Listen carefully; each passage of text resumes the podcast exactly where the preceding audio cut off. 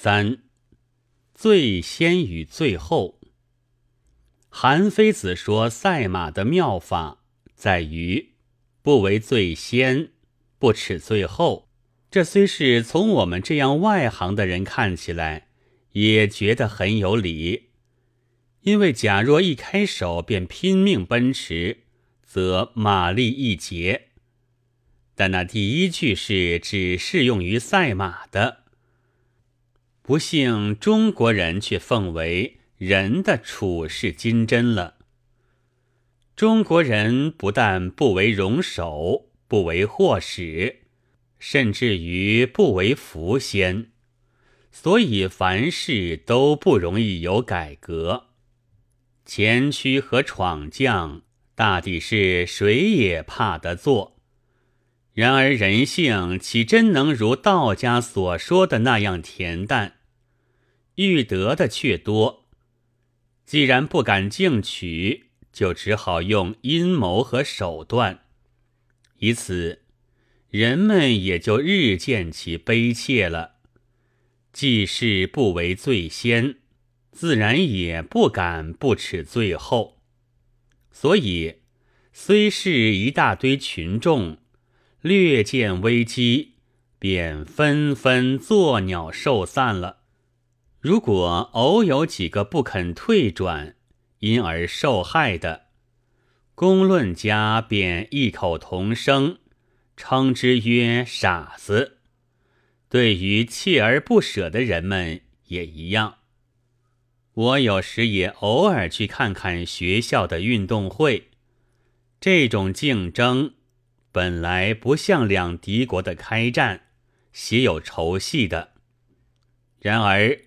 也会因了竞争而骂，或者竟打起来。但这些事又作别论。竞走的时候，大抵是最快的三四个人，一到决胜点，其余的便松懈了。有几个还至于失了跑完预定的圈数的勇气，中途挤入看客的群集中。或者扬为跌倒，使红十字队用担架将他抬走。假若偶有虽然落后，却尽跑尽跑的人，大家就嗤笑他。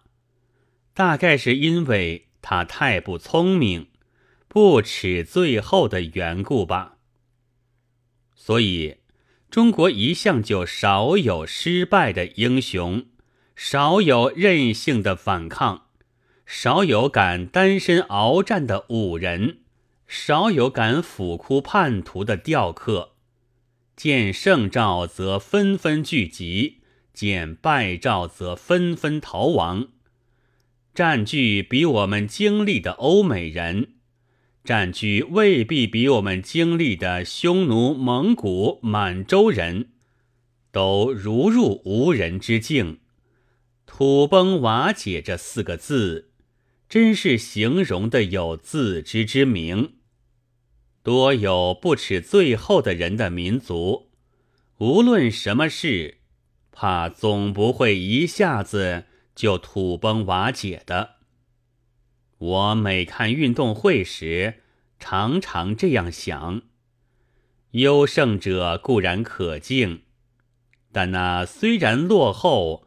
而仍非跑至终点不止的竞技者，和见了这样竞技者而肃然不笑的看客，乃正是中国将来的脊梁。